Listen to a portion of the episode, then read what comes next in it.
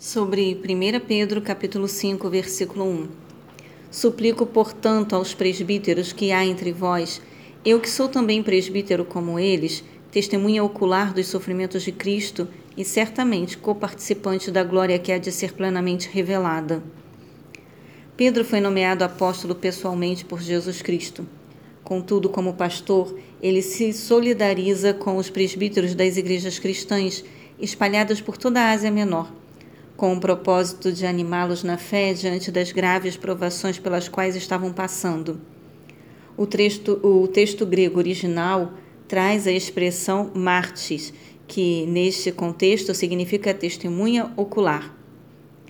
Pedro seguia Cristo desde os primeiros dias do seu ministério na terra, participou dos sofrimentos mais terríveis impostos ao Senhor e contemplou sua glória. Por isso, tem toda a autoridade para nos encorajar no, na difícil caminhada cristã, com a certeza de que, passados esses tempos de provação, nós também vamos participar da glória eterna do Senhor. Versículo 2: Pastoreai o rebanho de Deus que está sob vosso cuidado, não por constrangimento, mas voluntariamente, como Deus quer, nem por sorte da ganância, mas de boa vontade. Aqui, como em passagens anteriores, recebemos o maravilhoso eco das palavras de Jesus, as quais ficaram gravadas na mente e no coração de Pedro.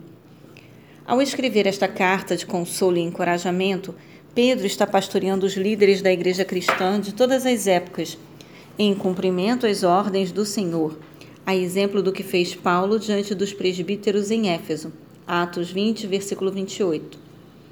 O termo pastor é uma metáfora do Antigo Testamento e, juntamente com as demais expressões de liderança espiritual na igreja, presbítero, supervisor, bispo, ancião, aplica-se ao cuidado amoroso, respeitoso e dedicado de um servo do Senhor em favor de sua comunidade, rebanho, comunidade local, que é o rebanho.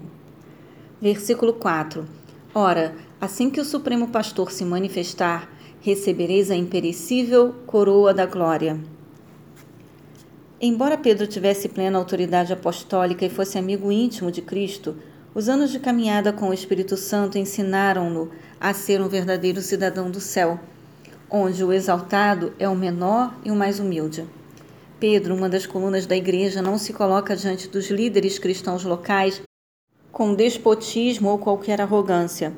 Antes, oferece seu ombro amigo e suas orações sinceras, bem como seu exemplo, literalmente em grego, figura de Cristo, tipo ou modelo, para fortalecimento da fé dos irmãos. Pedro foi martirizado por, por ordem de Nero no final da década de 60 depois de Cristo, para defender a genuína fé cristã. Todavia assegura a todos os pastores que, como ele, se submeterem à vontade do Senhor, receberão as mais preciosas recompensas no reino eterno de Deus. Versículo 5 do mesmo modo, jovens, sede submissos aos mais velhos, e todos vós igualmente tratai com humildade uns aos outros, porquanto Deus se opõe aos orgulhosos, mas concede graça aos humildes. Pedro trata sobre humildade e respeito. Esta passagem, entretanto, é dirigida especialmente aos líderes espirituais da igreja. Pedro, um rebelde quando jovem, agora escolado pelo Espírito de Cristo e pela vida, evoca a atitude de Cristo ao lavar os pés dos discípulos. Versículo 6: Sendo assim, humilhai-vos sob a poderosa mão de Deus, para que ele vos exalte no tempo certo.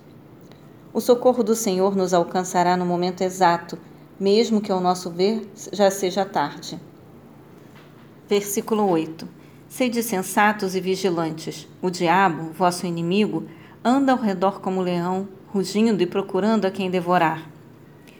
Pedro sabia muito bem o quanto é difícil ficarmos alertas e despertos durante toda a nossa peregrinação.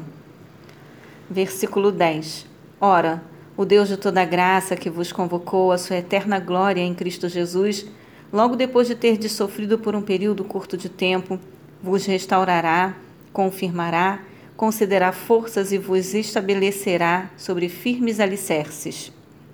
Os crentes não devem olhar somente para suas próprias vidas, famílias e igrejas locais, mas levantar os olhos e contemplar a fraternidade evangélica em todo o mundo. Devemos nos solidarizar com os cristãos de todas as culturas sobre a terra. A graça do Senhor é abundante, generosa e poderosa para nos guardar a todos. Gálatas 1:3, Efésios 1:2. Versículo 12. Com a cooperação de Silvano, a quem considero irmão fiel, eu vos escrevi resumidamente, encorajando-vos e testemunhando que esta é a verdadeira graça de Deus. Nela, pois, permanecei firmes.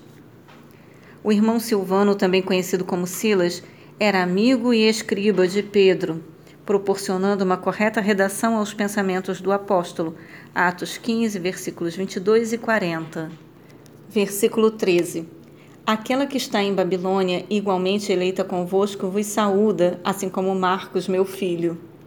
No século I depois de Cristo, Babilônia era uma pequena cidade à beira do rio Eufrates, região onde hoje se situa o Iraque e apesar de alguns teólogos julgarem que Pedro esteja se referindo de forma enigmática à cidade de Roma, há fortes indícios de que ele fala literalmente dos irmãos babilônicos ribeirinhos ao Eufrates.